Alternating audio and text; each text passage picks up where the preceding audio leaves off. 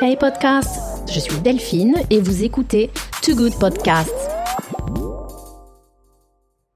Bienvenue sur Too Good Media, je suis Delphine, la fondatrice du podcast et mon invité aujourd'hui est Steven Passaro.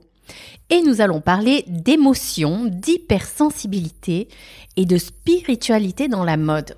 Donc c'est une conversation très personnelle et très enrichissante pour comprendre comment on peut mettre ses émotions et sa sensibilité au service d'une énergie créative, tout en restant bien sûr très pragmatique avec les pieds bien ancrés sur terre pour produire et vendre une collection de mode dans un contexte de pandémie mondiale avec les retards et les difficultés euh, que l'on connaît en fait, comme vous le découvrirez en écoutant le podcast, cette discussion m'a surprise à double titre.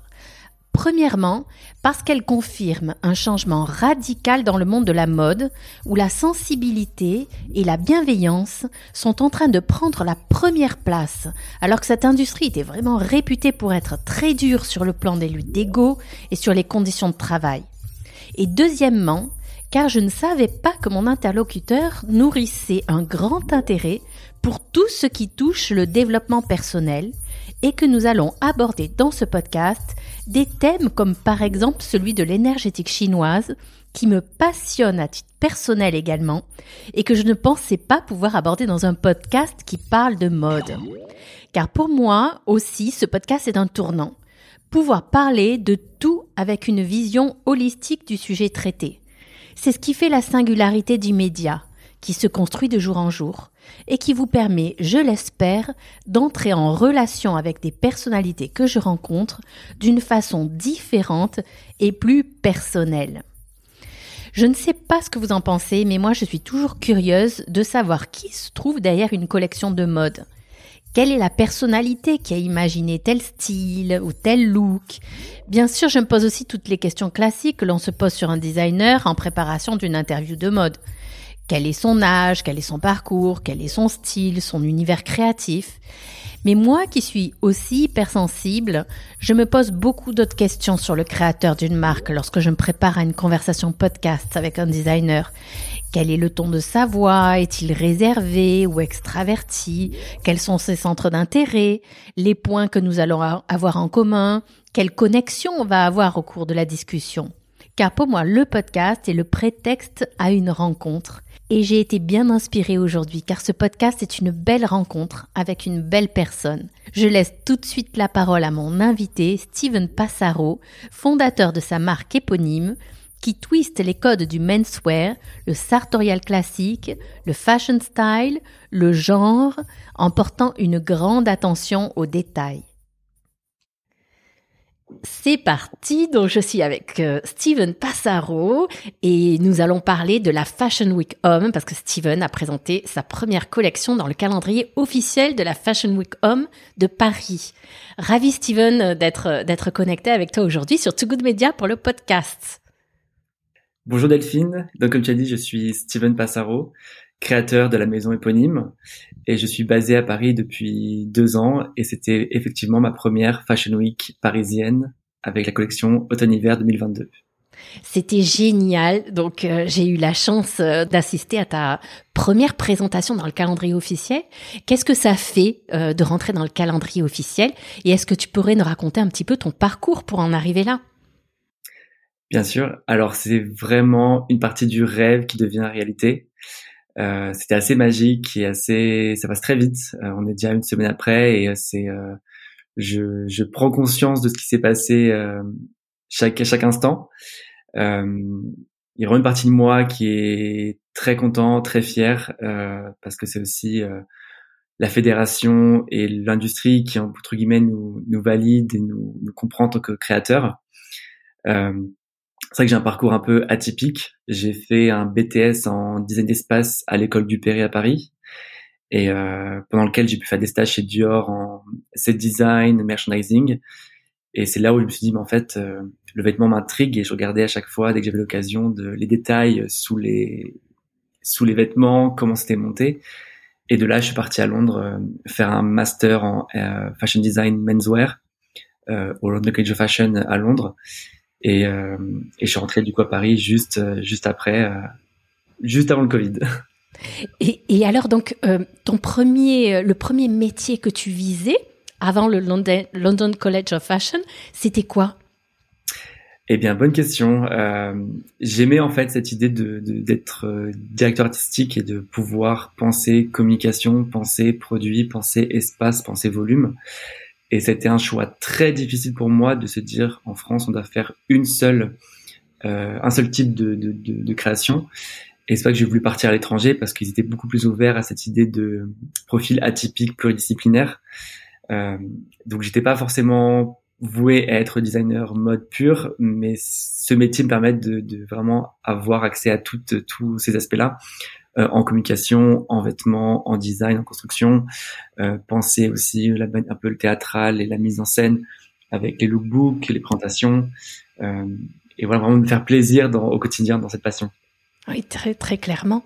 Et euh, c'est étonnant presque, oui, de se dire que la pluridisciplinarité elle n'est pas forcément encouragée en fait en, pendant la formation parce que c'est crucial pour réussir ensuite euh, dans la vie comme comme créatif, comme designer. Ça nécessite tellement de, de qualité de compétences. C'est très important et d'autant plus aujourd'hui, on a besoin d'être un créatif et un entrepreneur et chef d'entreprise. Donc on a forcément cette passion, cette flamme intérieure qui est la création. Euh, la coupe, le tissu, le dessin, euh, le, storytelling. Et on a très vite cette euh, casquette entreprise qui prend le dessus parce qu'à un, moment donné, il faut pouvoir en vivre de sa passion. Il faut pouvoir mettre des chiffres, savoir nos charges mensuelles, qui est en plus on n'est pas forcément très bien formé dessus. Donc pour le coup, j'ai eu la chance de faire énormément de workshops dans cela et du coup de vraiment mettre mes bases et mes piliers et structure pour pouvoir euh, avancer. Mais euh, bien sûr qu'aujourd'hui, on va il y a 50%, des fois même plus, en gestion et entreprise, et des fois 50% sur la créativité, et des fois beaucoup moins. C'est euh, c'est un vrai besoin et un vrai challenge aussi.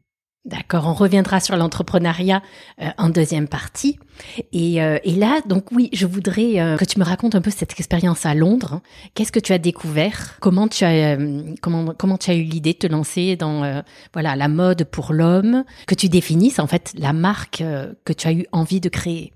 Alors, la mode d'homme, c'est venu d'un sentiment très égoïste. C'était pouvoir se projeter dans un vêtement que j'ai aussi envie de porter comme j'expliquais un peu avant, c'est pendant que j'étais chez Dior euh, en stage, en merchandising visuel, j'avais un peu accès visuellement à tout savoir-faire euh, tailleur homme qui était devenu une obsession. Et là, je rejoins du coup mes capacités de construction par rapport à l'espace et le, et le vêtement. Et ce qui a été très fort à Londres, c'est qu'est-ce que j'ai trouvé? Bah, C'est moi en fait. C'est je me suis un peu découvert. Euh, c'est une ville qui a vraiment une énergie où les gens te laissent la place et du coup tu te laisses la place d'exister en tant que personne on s'enferme un peu moins qu'à Paris où c'est très codifié, c'est très hiérarchique. Pour moi, c'est une ville libératrice qui m'a beaucoup aidé à me construire en tant que personne et designer. Et euh, l'éducation aussi était un peu différente où en fait on nous pousse dans notre voie plutôt que de nous comparer à nos pères ou d'autres designers. C'est ça, c'est toi qui le développe depuis le début de l'année. On voit que ce que t'aimes faire, fonce, vas-y à fond, euh, développe, euh, change d'échelle, mais reste toujours dans ta propre voie et pousse là au maximum c'est vraiment quelque chose qui m'a aidé. Euh, c'est mon professeur du coup de master, euh, Darren Cabon, qui m'a vraiment euh, soutenu tout le long, il challengé aussi euh, sur toute la, tout, tout le process, définir l'image de la marque, euh, l'identité de ce que je raconte. Et très vite, en fait, bah, j'ai eu un coup de cœur pour un, un extrait d'un livre qui s'appelle, traduit en français, Les plis de l'âme sont les plis de la matière, qui raconte un peu cette histoire de de métaphore entre le pli et la sensibilité et le soi en tant que multiples facettes. Euh, la personne qu'on est aujourd'hui ne sera pas la personne qu'on est demain. Et euh, on a aussi plein de facettes, plein de manières d'être. Et c'était vraiment pousser cette idée au maximum à travers le vêtement, qui est du coup devenu comme une, philosophie de vie et de changement et d'évolution et transformation constante de, de soi, euh, de aussi le self-awareness dans la marque, la connaissance de soi, qui pour moi est la base de toute rencontre humaine et de, de ce qui fait qu'on est aussi humain. Comme quoi, euh, on est connecté sur les mêmes sujets, Steven, je ne savais pas. Moi aussi, c'est vrai que je suis très sensible sur ces sujets euh, euh de self-awareness, de consciousness. Et, euh, et d'ailleurs, oui, j'ai rencontré une autre designer à la Fashion Week de Rome, Bath Taylor, qui justement euh, est anglaise, d'origine hindoue, et, et, qui a trouvé cet espace aussi pour se développer à Londres. Euh, avec euh, oui, c'est vrai que la, la Fashion Week de Londres est réputée pour être euh, un modèle, oui, de diversité, qu'on voit des choses différentes s'exprimer, et aussi il y a, y a l'ouverture, en effet, sur sur la consciousness, sur une recherche de soi, aller sur son chemin en intégrant les autres, le vivant. C'est vrai que c'est quelque chose qui est euh, qui qu'on trouve pas forcément euh, en France. Euh, c'est vrai, et c'est ce qui, même par rapport à soi, l'environnement aussi, c'est par exemple les questions de sustainability qu'on a pu avoir en France les trois dernières années. Ben, en fait, à Londres, quand j'y ai déménagé en 2016, on était déjà en plein dedans. Et on a, ils sont un peu avant-gardistes, entre guillemets, sur plein de questions. Oui. Euh, Est-ce que c'est la culture? Certainement. Je sais, après le reste, je ne sais pas trop. Mais en tout cas, voilà, il y avait cette sensibilité et ce questionnement euh, en Angleterre à ce moment-là, qui était aussi le mien, et je pense que je suis tombé au bon endroit au bon moment. Euh, et pour répondre du coup à la suite de la question, euh, bah, très vite en fait, euh, les écoles anglaises ont euh, sont ont pour vocation de voilà de showcase leur une section de designers qui qui finissent leur diplôme. Et j'ai pu du coup assister à la Fashion Week de Londres tout de suite après mon master avec 11 autres camarades de classe où on a pu voilà présenter notre collection de finale euh, au sein de la Fashion Week, ce qui nous a apporté en fait un peu de C'est exceptionnel ça. C'est euh, c'est quelque chose ouais, c'est c'est j'ai encore les souvenirs et puis même mes parents qui sont venus me voir à Londres alors que c'est pas forcément un pays avec lequel ils sont confortables et puis de voyager. Et ça a été vraiment bah, le début du commencement on va dire parce que du coup il y a eu la presse qui a un peu suivi puis euh, le premier studio à Londres, et puis après la réalité avec le Brexit, euh, l'entre-deux, le retour en France et la remise sur les rails françaises, euh, pour arriver jusque là aujourd'hui à la Fashion Week de Paris. Génial. C'est vrai que ça a dû te donner des ailes, euh, cette première expérience très très tôt euh, à la, Fashion Week de Londres. Et, euh, et ensuite, donc le, le, le, retour à Paris, ça t'a demandé un petit temps d'adaptation sur la langue, la mentalité, le système français. Je te pose cette question parce qu'en plus, moi aussi, je reviens de 10 ans d'expatriation en Italie. Et, euh, et là, je suis dans ma phase un peu de, réintégration.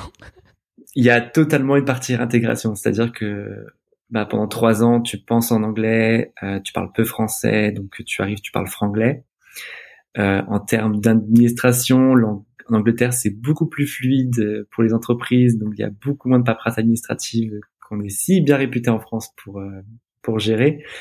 Il y a eu vraiment, ouais, j'ai eu encore aujourd'hui où j'ai, bon, ça va mieux, mais euh, c'est un peu des fois compliqué en termes de, plutôt on va dire sur le plan personnel où j'ai plus d'infinité avec la ville anglaise, euh, parce que même si Londres est cinq fois plus grand que Paris, il y a un côté village qui est qui est présent parce qu'on a l'impression d'avoir euh, plein de petits Londres dans Londres, alors que Paris du coup à côté c'est très petit. Et ouais, j'ai vraiment un temps d'adaptation à mettre en place, de même en termes de process. Euh, il a fallu bah, tout déménager de Londres à Paris, euh, reconstruire un réseau que j'avais complètement eh perdu en partant à Londres. Euh, mais je me suis plutôt pas mal débrouillé. C'est-à-dire que le premier confinement, bah, j'ai acheté tous les tissus le jour de l'annonce de, du, du, confinement. J'ai bossé deux mois et demi dans mon sous-sol de mon appartement où je suis aujourd'hui, euh, tout seul à faire la collection. J'ai sorti la collection, je l'ai présentée un petit peu à droite à gauche au mois de septembre. Euh, cinq mois plus, plus tard, premier RP, euh, qui je suis resté cinq mois. Euh, derrière une autre collection, euh, de la presse qui commence, euh, nouvelle équipe euh, hyper bien en RP avec Caroline Char Communication, avec qui oui. ça passe très bien. Enfin, travail. Caroline. Ouais, super Caro à la rescousse de tout ça, qui, qui croit en mon travail et que, que je trouve incroyable, qui est très riche aussi notre relation. Euh, et puis euh, voilà, depuis du coup depuis avril dernier où euh, tout euh, arrive très très vite, les, les, collections, les collaborations, les articles de presse, l'atelier qui a déménagé du contre-temps aussi incubé par la mairie de Paris dans le 11e. Donc ça paraît c'est un concours. Incroyable. L'équipe qui se solidifie, qui commence à être pérenne. donc ouais, c'est assez rapide. En même temps, c'est c'est un challenge constant. on est toujours en pandémie, donc on a toujours des voilà, les soucis de retard de trésorerie, les soucis de délai de livraison qui sont actuels, mais euh, on s'accroche. Et donc, aujourd'hui, tu as une équipe euh, de combien de personnes euh, qui travaillent avec toi sur la marque hein? Alors, on est en moyenne, je dis en moyenne 4, parce que voilà, il y, a les, il y, a les gens qui travaillent avec moi mais qui sont en externe, et les gens qui sont au studio, mais on est après ouais 4, 4 en moyenne, ce qui permet vraiment d'avoir sans compter tous les mentors et les coachs et les euh, euh, qui sont aussi dans qui travaillent avec moi. Euh, donc une petite équipe quand même qui est très soudée, qui est très humaine et je suis assez fier de l'avoir euh, entre guillemets euh, mis ensemble parce que été des rencontres au fur et à mesure complètement organiques qui accrochent, qui ont les mêmes visions, pas d'ego et qui sont là pour la beauté de la création et pour l'humain et c'est agréable d'avoir un cadre si précieux dans un milieu qui parfois est très difficile, euh, où il faut justement jongler avec les égaux de cette personne et euh, les besoins des gens. Mais je pense qu'on on arrive à, à, entreprendre ce challenge et euh, j'en suis très content. J'imagine en effet que c'est important, euh, comment dire que euh, le mental aussi est très important pour et l'énergie euh, pour accomplir ce que tu dois accomplir. Tu parlais d'un coach. Est-ce que c'est quelque chose euh, qui t'aide? Est-ce que tu y as pensé tout de suite? Est-ce qu'on te l'a recommandé? Euh, Et qu'est-ce que ça t'apporte? Alors, euh, c'est quelque chose qu'on, c'est une rencontre pareil organique. On s'est rencontrés euh, bah, quand j'étais encore à Londres. En fait, bah, j'ai voilà, je travaille avec des psys, des choses, enfin des plein de, de, personnes diverses depuis très longtemps. Euh, pour des besoins personnels, parce que j'ai aussi compris que j'avais des facultés assez spécifiques et qui fait que je sois que j'ai un besoin d'un suivi en fait et puis d'un regard extérieur aussi pour pouvoir réfléchir et avoir une vision sur les choses. Et c'est vrai que du coup avec euh, du coup Yola euh, qui m'accompagne depuis maintenant plus de deux ans, euh, qui est devenue une très bonne amie, qui a aussi un, un, un, background en textile, qui a pu passer par des maisons comme Balmain ou Chloé. Euh, c'est toujours agréable parce que voilà, on, j'ai un cadre qui est un moment pour moi en fait de réflexion. Euh, comme j'ai une vie bah, qui passe euh, où je passe tout mon temps clairement à travailler tout le temps, tout le temps, tout le temps. Euh, je me force à avoir cette bulle de respiration et puis de comprendre où est-ce que je vais, euh, comprendre mes freins aussi, euh, mes freins inconscients, conscients, me questionner sur aussi mes besoins de développement pour la suite, répondre tu vois, des interviews, faire un podcast qui est le premier que je fais, qui où je suis plutôt à l'aise euh, comparé à des gens. euh, et j'en suis très content parce que c'était vraiment une, évolution euh, avec elle et puis euh, elle a assisté à la présentation et elle m'a dit je suis tellement fier de toi parce que j'ai vu la progression et, et tout le travail qu'on a mis en place ensemble, il est là. donc c'est très enrichissant et c'est un, aussi un besoin que j'ai de pouvoir me ressourcer. Oui, j'imagine de donner le meilleur de toi. Exactement. Euh, toujours, toujours, toujours faire euh, le maximum possible pour avancer dans, dans la direction euh, donnée. Et donc du coup, je comprends mieux aussi euh, le, la, la, phrase en fait euh, qui représente ta, ta dernière collection, qui, qui recentre sur les feelings. Euh, c'est quelque chose, les feelings, les sentiments, c'est quelque chose d'hyper important pour toi. Donc tu es, euh, euh, comment dire, oui, tu es, tu es conscient, à l'écoute de, de, ces feelings que tu ressens et euh, commente-nous un petit peu cette phrase, d'ailleurs qui qui t'est tombée un peu par hasard, si j'ai bien compris, dans le métro de Londres, c'est ça? Comme quoi il n'y a pas de hasard. Exactement. Bah, je suis parti à Londres euh, pour un photoshoot pour la collaboration avec euh, Cambridge Nguyen, donc sur la maille que tu as pu voir au Tranoï. Et en fait, il y avait cette phrase un peu écrite, euh, pas exactement pareil, mais c'était euh, c'était ça, c'était de We feel things they'll never feel. Et je me suis dit en rigolant, ah, c'est tellement l'histoire de ma vie, ça. Où euh, bah, j'ai compris grâce à justement Yola, ma coach, que j'avais cette hypersensibilité et ce cerveau un peu atypique, où en fait, bah, beaucoup dans ma vie, je pouvais apercevoir, percevoir des choses que la plupart des gens ne voyaient pas. Et c'est un peu voilà cette ce spectre d'hypersensibilité, constant et d'hyperesthésie où en fait tous les sens sont démultipliés avec lesquels je dois travailler et composer donc c'est très bien parce que du coup on est hyper je suis très créatif Et j'ai aussi vu du coup que mon équipe était un peu dans le même profil, donc c'est assez drôle. De mon histoire, c'est devenu un peu notre histoire commune, mais ça demande aussi un temps de réflexion et un besoin de se recentrer. Et c'est pour ça qu'il y a cette phrase de, dans, la collection, parce que voilà, il y a plein de détails euh, qu'on voit pas forcément comme les finitions la main, mais qui sont là. Il y a ce besoin de recentrer, de, de, de choses, des fois de protection, des fois de légèreté. Donc on a un mélange de tissus, parfois très lourd comme le manteau vert par exemple, des fois très léger avec le col en soie de la chemise, euh, tantôt on se révèle, tantôt on se cache. Et on reprend aussi ce que je disais au début, l'univers du plissé, du pli, qui parle un peu de justement ces facettes de soi euh, dans la collection. Et il y a aussi ce besoin de temps. Et il y a beaucoup de détails qui sont dans la collection, qui viennent de la couture. Qui pour moi, la couture, c'est le temps et un savoir-faire. Et peu importe le produit final, on pourra pas en fait tricher sur le temps. À un moment donné, il faut se poser, il faut coudre, et le travail, le temps du travail ne peut pas être changé.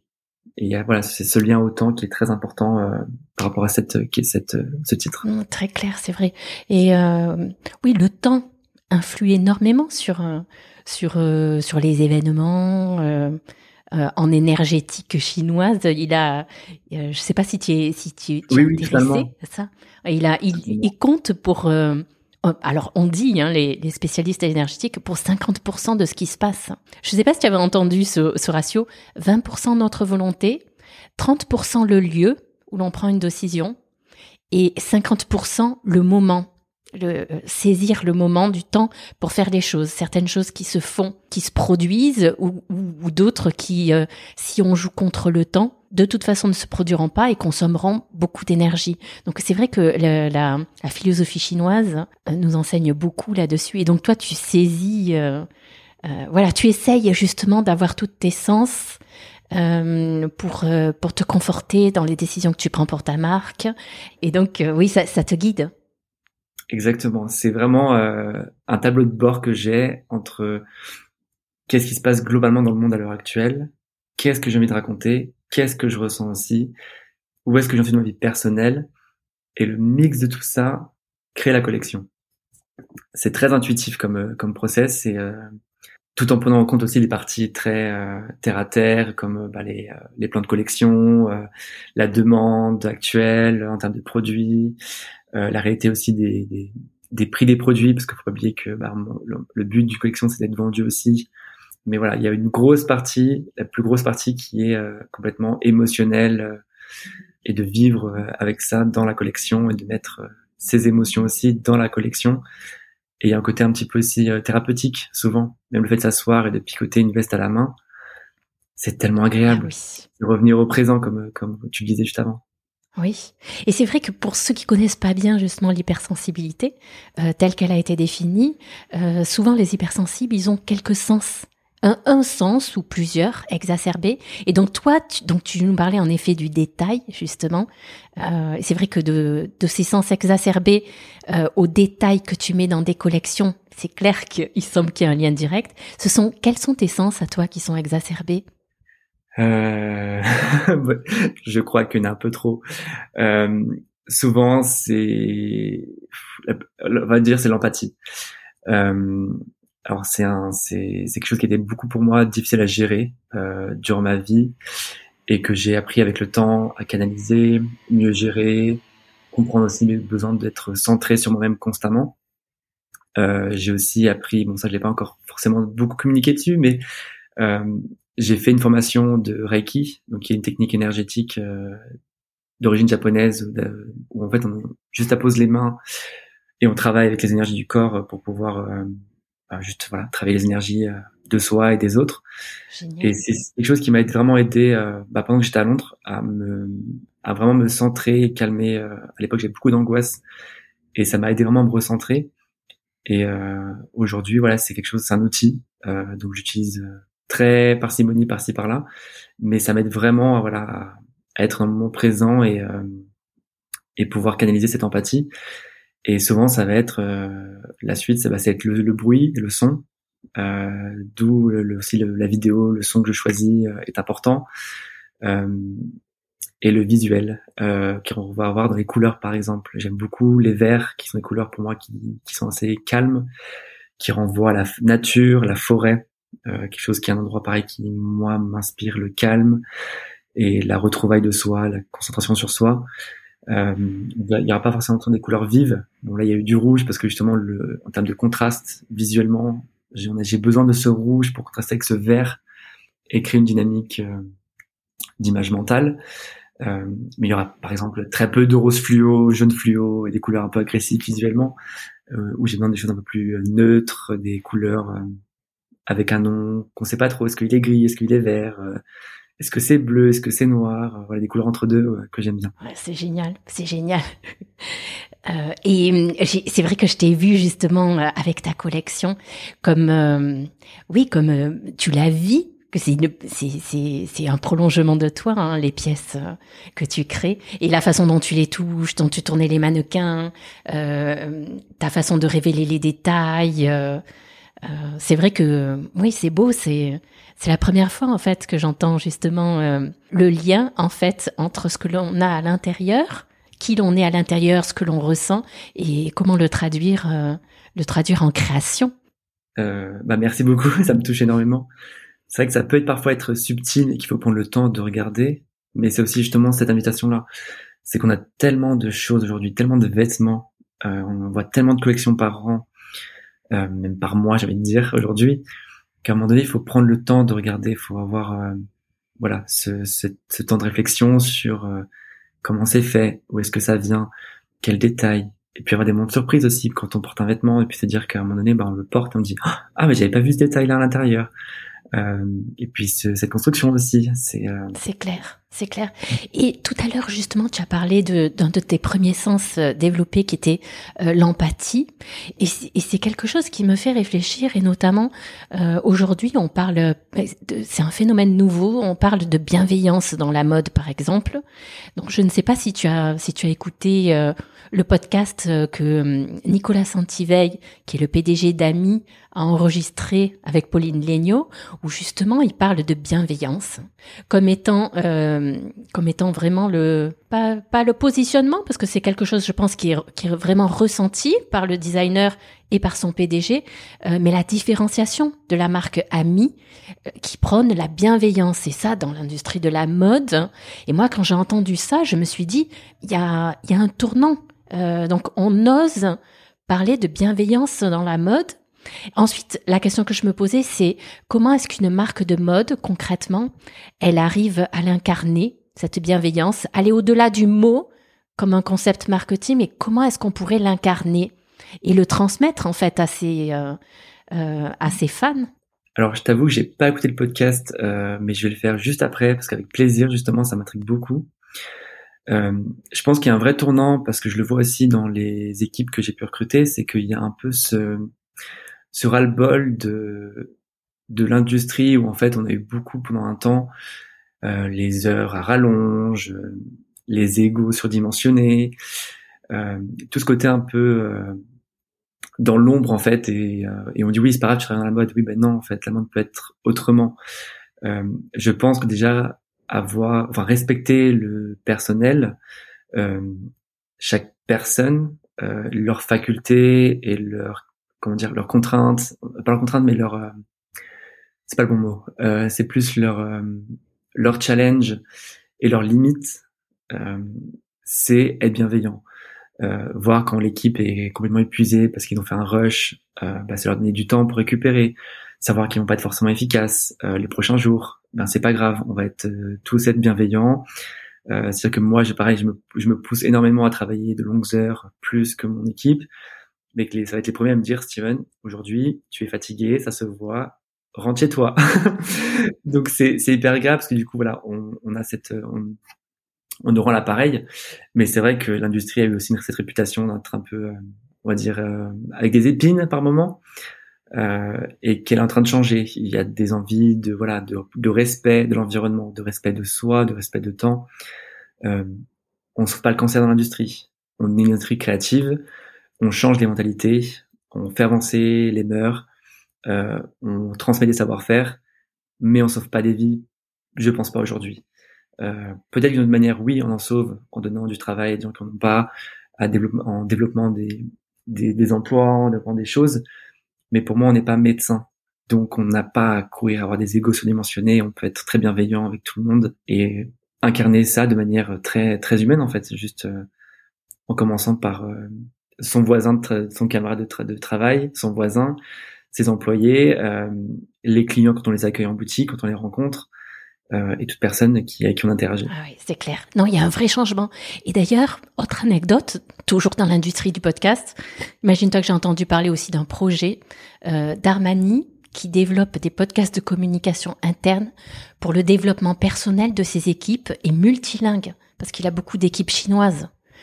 C'est incroyable. Je pense qu'il y a un vrai euh, voilà et c'est c'est c'est vraiment Giorgio Armani qui porte ce projet là en fait euh, un projet qui lui tient à cœur et c'est vrai ça peut être une façon prendre soin de ses salariés qui se sentent bien sur leur posture. Donc il a fait parler dans le podcast un kiné, il y a des, il y a il y a des, des démonstrations physiques, il y a de la vidéo aussi pour accompagner les gens dans le bien-être euh, qui se sentent bien en fait au travail.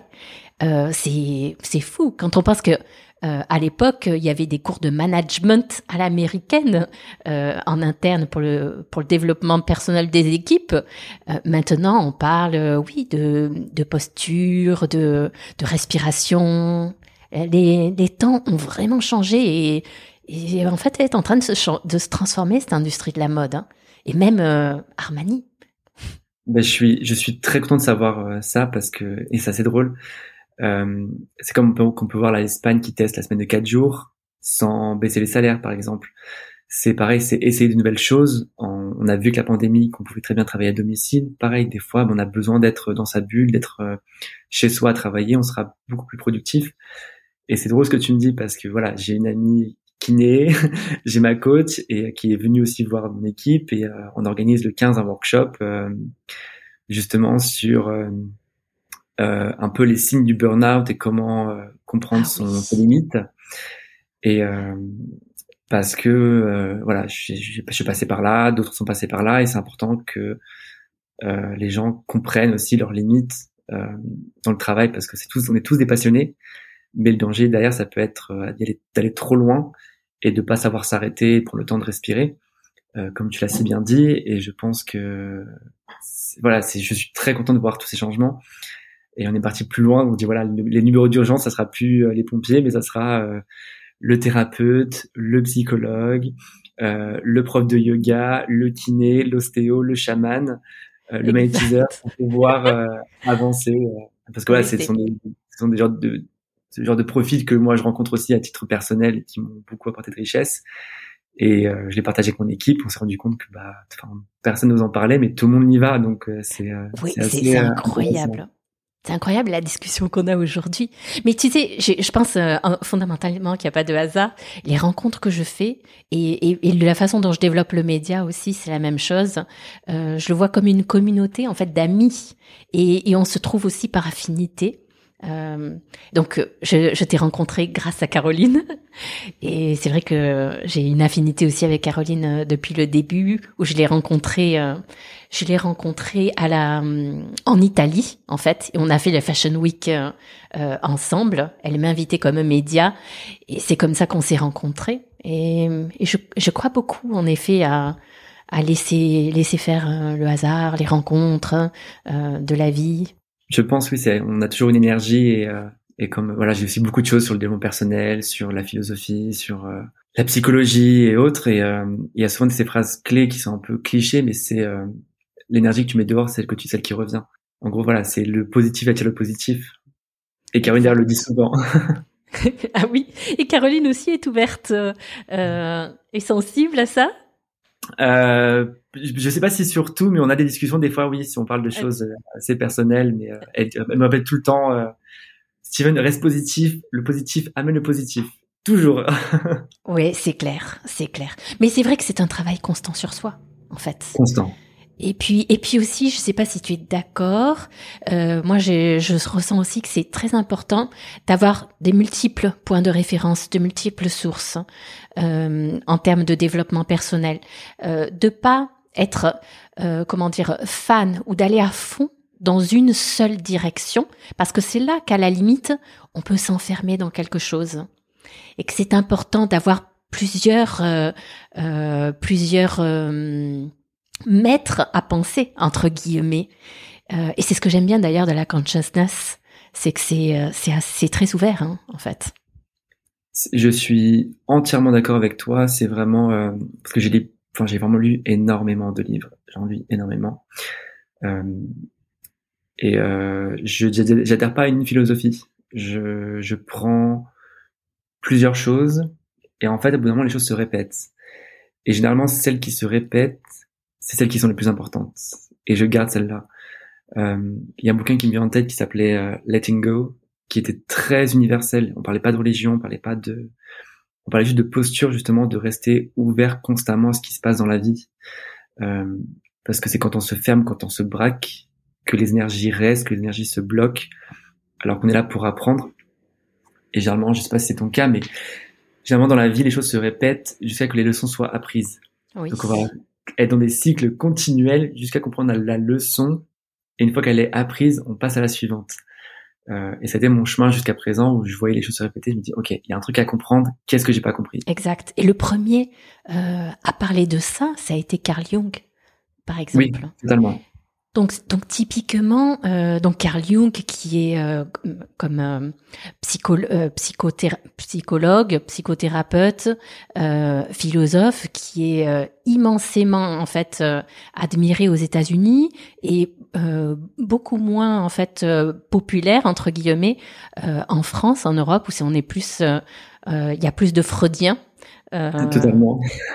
mais mais c'est vrai que justement, ça a été le premier à s'intéresser en fait euh, euh, à l'âme et à ces fameuses ces fameuses ces fameuses épreuves qui reviennent dans la vie et l'inconscient aussi et en quoi cela est quelque chose en fait de comment dire très très propre à chaque individu à chaque personne totalement c'est et ce qui est assez drôle aujourd'hui c'est qu'il y a pas mal de scientifiques qui commencent à justement chercher de ce côté-là parce que parfois euh, en termes de médecine, la médecine traditionnelle qui ne bah, qui n'arrive pas à guérir certains maux ou autres, où l'énergétique va venir faire un travail complémentaire et va, pour, bah, va, et va parfois débloquer des situations que la médecine traditionnelle ne pourra pas.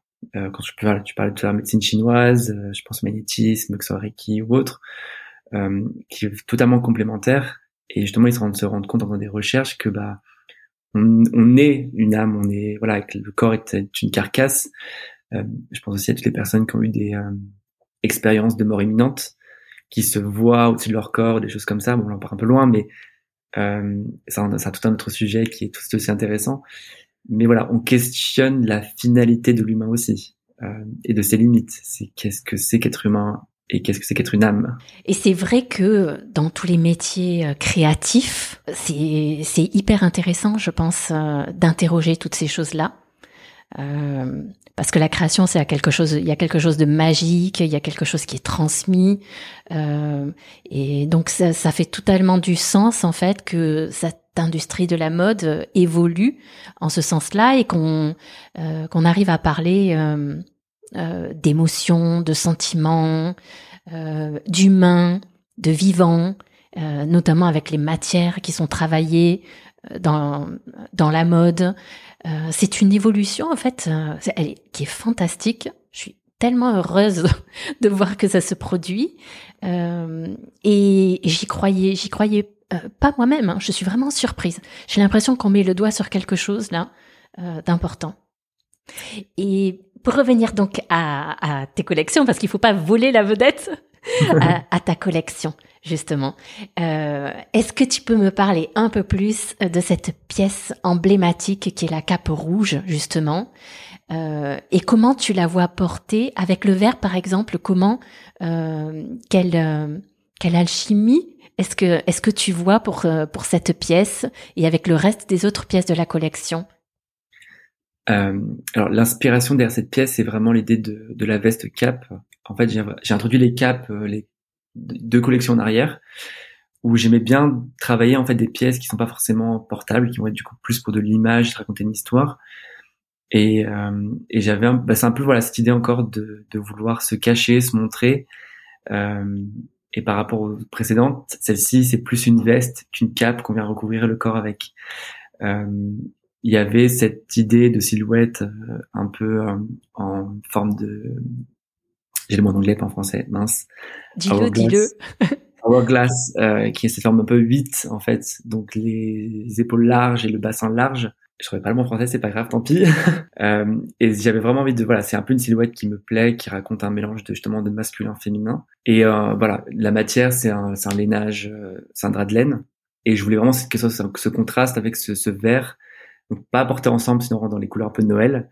Justement, un peu, un peu un faux pas à ne pas faire mais voilà, c'était raconter un peu un côté plus dramatique. À ce rouge, je suis euh, un peu plus sensuel aussi dans, dans la vidéo, tout en ayant un produit assez portable et euh, sans vouloir trop teaser la suite. Euh, ça va être porté par par une célébrité prochainement dont je ne dirai pas le nom aujourd'hui, mais je suis très content de cette collaboration parce que cette personne incarne justement cette idée de masculin féminin et de présentation de soi et d'un et d'un masque on va dire aussi euh, d'un persona. Euh, donc j'ai assez hâte de voir un peu euh, ce vêtement prendre vie avec cette personne parce que ça va raconter encore plus de choses.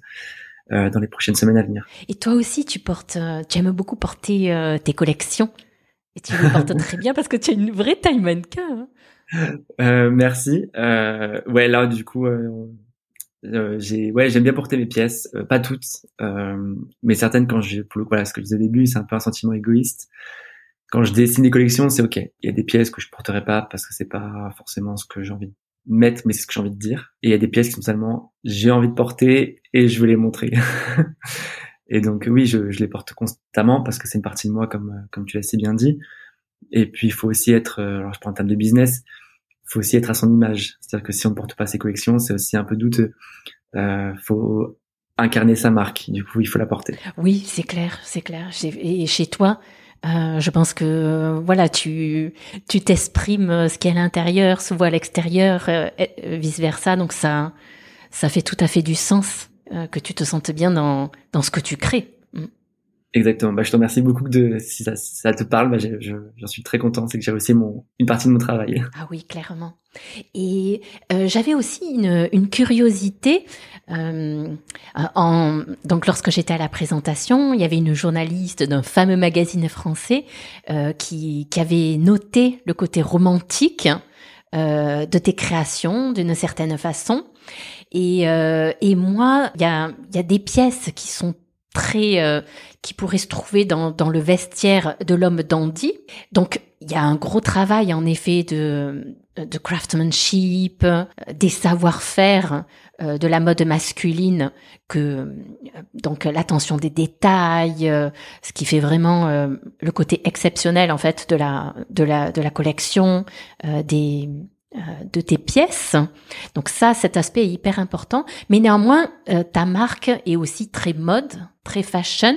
Donc justement, comment tu vois euh, cette, comment tu arrives à faire coexister ces aspects un peu dandy, timeless, avec le, une marque mode homme, voilà, qui n'est pas enfermée non plus dans des codes, dans des codes dandy, et c'est pas toujours facile de faire exister euh, cela. Je les vois notamment au Piti Uomo, euh, où parfois les choses coexistent à côté, mais ne se, sont pas super bien mariées ensemble.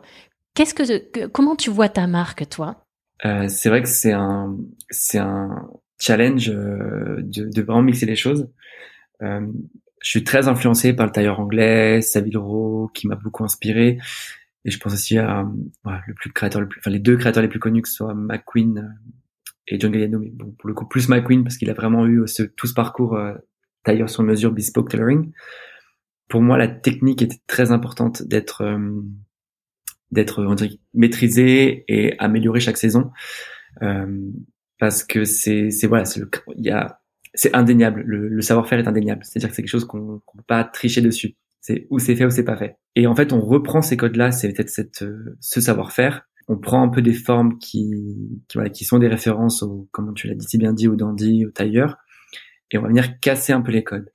Euh, par exemple, je pense au soufflet technique que j'ajoute souvent dans le dos des, des vêtements, qui donne de l'ampleur au mouvement des bras, parce que souvent, quand tu portes un, une veste tailleur, tu es complètement restreint au niveau du corps, au niveau des mouvements. Et c'est un peu comme si tu pouvais pas faire, par exemple, faire un câlin, un hug à quelqu'un alors que voilà, tu as besoin d'être libre de tes bras. Euh, je pense là cette saison particulièrement le, le devant qui a une coupe, une, un empiècement qui devient en fait le rabat de poche. C'est souvent vu dans la couture pour euh, la femme euh, appliquée du coup du prêt-à-porter homme et du coup ça devient un produit plus mode plus que dandy classique. Le tailleur homme il est très codifié même en termes de, de matière donc je reprends certaines matières comme le prince de Galles, le pied de poule mais on va leur donner la, voilà, la coupe moderne, le twist contemporain qui va faire que voilà, on aura cette sensibilité ajoutée par les plis, par les plissés, par les jeux d'empiècement, par les bimatières, par les trompe-l'œil, et venir créer cet équilibre. Et, euh, et j'espère voilà affiner les choses au fur et à mesure des collections. Ah, oui, c'est un, un sacré euh, oui une sacrée réflexion, un sacré travail. Quelles sont tes prochaines euh, tes prochaines étapes euh, Qu'est-ce qui est important pour toi Qu'est-ce que tu veux réaliser? Ça va aller très vite, j'imagine. Euh, ouais, ça va aller très très vite. Euh, C'est-à-dire que là, on est en période bah, de vente avec les acheteurs. On est déjà en train de penser à la prochaine collection. Je suis déjà du coup en train de planifier en termes de plan de collection, comment l'améliorer pour les acheteurs, comment l'améliorer pour en termes d'image, euh, quelles sont les forces, quelle est la thématique de la collection, pousser les choses encore plus loin en termes de storytelling, toucher les gens, vraiment transmettre des émotions. Et ça, c'est sans, sans en dire plus, mais voilà, c'est cette idée-là que sur laquelle je me focus pour la prochaine collection, qui va débuter euh, dans les trois semaines à venir. Et j'espère surtout aussi pouvoir faire un défilé physique au mois de janvier, pas de présentation, parce que cette dimension-là est aussi très importante dans la mise en scène des vêtements, comment les vêtements bougent, euh, et les voir vivre. C'est aussi quelque chose qui est important à, à communiquer, à voir, pour euh, pour la suite euh, des choses. D'accord. C'est un petit peu le feu là après la fin de la euh, Fashion C'est un peu le coup de mou. Il faut, il faut se reposer. Merci de m'accorder cette, de, de prendre bah, 40 minutes là déjà qu'on parle. Si tu as si En tu fait, as quelque juste chose Caroline qui m'appelle et euh, je sais pas ce qui se passe. Et généralement, si elle appelle trois fois, c'est qu'un truc. Euh... là on est en, on est en direct live. Vous voyez ce que c'est? Euh, que de que de mener sa propre marque juste après la Fashion Week avec toutes les urgences. Ouais, de la presse, contacter toutes les looks qui presse. partent, il faut qu'on puisse récupérer les choses, il faut avoir euh, la moitié du cerveau concentré sur la tâche actuelle et l'autre moitié du cerveau qui, est- qui est en train de faire autre chose déjà. C'est un challenge. C'est un challenge, mais c'est vrai que ça. Donc euh, tu as eu des bons feedbacks. On a eu de Euh, très bons retours, euh, que ce soit côté presse, côté bailleur. J'en suis très content. Euh, je- J'attends de voir la suite parce que du coup les bailleurs aussi on est en train de finir les, les, voilà, les, les contrats avec eux et euh, pour annoncer les prochaines boutiques très bientôt. Mais globalement, je suis très content. C'était une très bonne expérience. euh, et de, d'ailleurs, faut se rappeler qu'on est toujours en pandémie, que les choses sont en train de se développer et que j'espère que le mois de juin sera un peu plus ouvert au niveau des frontières et des voyages pour qu'on ait encore plus d'impact euh, pour montrer voilà tout le travail euh, interne et externe à la marque, euh, enfin, plutôt du visible et du non visible de, de notre travail pour la suite. Et donc toi, ta marque aujourd'hui, elle se développe bien sur quel marché? Comment on fait pour acheter tes pièces Euh, Tu en es où en termes de ton, de ton, du développement de ton, de ton réseau? Est-ce que tu es en e-commerce? Tu as déjà du, du wholesale euh? Alors, j'avais un peu de wholesale avant à Londres où j'ai tout arrêté euh, en revenant à Paris. Aujourd'hui, depuis un petit moment, on a le e-commerce, qui est disponible worldwide. Et euh, là, à l'heure actuelle, ce qui est les pays plus intéressés, c'est l'Angleterre. on se demande pourquoi. Les US et le Canada. Génial. Voilà. Super, tous les pays anglo Exactement. Et je pense l'Asie aussi, Ouais. mais c'est un peu plus compliqué à l'heure actuelle parce qu'ils se déplacent très peu. Mais on a eu quelques contacts aussi euh, à l'heure actuelle, donc on attend un peu euh, courant du mois savoir comment ça se développe. Qu'est-ce que tu pourrais nous dire sur cette Fashion Week Homme, donc avec ton œil justement d'expert euh, du secteur, parce que j'imagine c'est important euh, euh, de voir ce qui se passe autour de ta marque. Comment, qu'est-ce que tu as trouvé d'intéressant? Que moi j'ai trouvé vraiment d'intéressant et ou de très réconfortant, bon, c'est quelque chose qui forcément que j'aime, c'est de voir un peu le, le menswear, le, le vêtement pour hommes se, se décodifier. Euh, on voit que même les grandes maisons, je pense à Fendi, euh, Homme, essayent plus de casser vraiment qu'est-ce qu'est le vestiaire masculin aujourd'hui, euh, de casser voilà vraiment les codes euh, l'homme pour l'homme et on vraiment ramène de la des détails de la femme.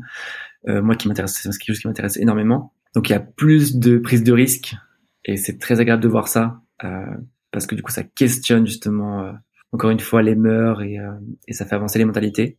Il y a quelque chose qui était très beau, c'était l'hommage aussi de, de Louis Vuitton à Virgil Abloh, où il y avait vraiment cette énergie qu'il a instaurée. Euh, et cette phrase clé qui a été partout. euh, tout ce que je fais, c'est pour le moi qui était de 16 ans, je crois, ou le moi, enfin le, moi jeune entre guillemets. Et c'est beau, je trouve voilà, c'est se, c'est se rendre aussi, euh, c'est se rendre l'appareil un peu, euh, voilà. Tu sais que quand t'es petit, t'as des rêves et euh, et quand t'es grand, tu peux les réaliser. Et du coup, voilà, tu te, tu te donnes ça toi-même. Et son énergie était vraiment présente dans ce que j'ai pu voir des, des vidéos du défilé. C'était très riche, très joueur. Donc c'est un peu ça que je retiens de cette Fashion Week. Après des collections très belles que moi j'aime beaucoup, bah voilà, Dior Homme, tailleur bar pour homme, excellent.